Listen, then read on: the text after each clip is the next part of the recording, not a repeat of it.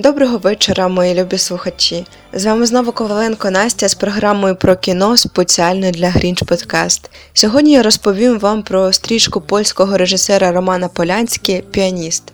Фільм, побудований на реальних подіях Другої світової війни, був випущений у 2002 році. Головний герой, музикант Владик Шпільман, разом з іншими євреями був відправлений у Варшавське гетто. Однак йому вдалося втекти і сховатися. Йому доводиться провести кілька років, ховаючись по чужих квартирах і спостерігаючи за життям міста з вікна.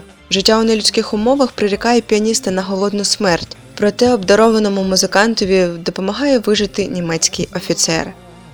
Цей фільм вразив як відомих кінокритиків, так і звичайних глядачів. Саме тому спеціально для вас я підготувала підбірку найцікавіших фактів про цей фільм.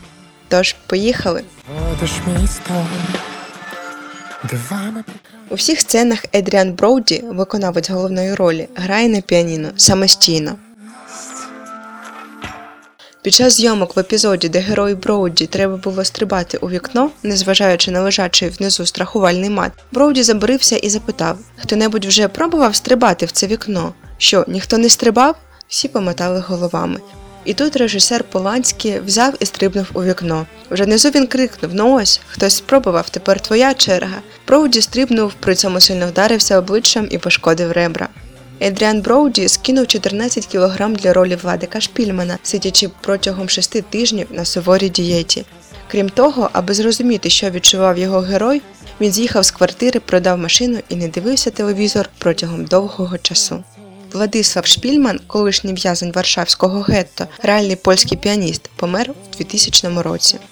У сценах депортації в ролі одного з дітей знявся Деніель Шпільман, онук Владислава, а одного з єврейських поліцейських зіграв його син Анджей Шпільман. Музика, яка лунає в кінці фільму з вантажівки, що роз'їжджає по руїнах, польський гімн. Ось чому Шпільман розуміє, що він врятований. Ось така дивовижна історія цього фільму. А вже незабаром я розповім вам факти про якусь новорічну комедію, яку саме дізнаєтесь вже зовсім скоро. А з вами була Коваленко Настя з програмою про кіно спеціально для Грінч Подкаст. Почуємось вже незабаром. А я небесне море, море повін, де знаю, чекає мене, ще не знайшов пеніте, а я небесне море, а я небесне море повін, над ним зі спокоєм став, як ти сказав, як ти сказав.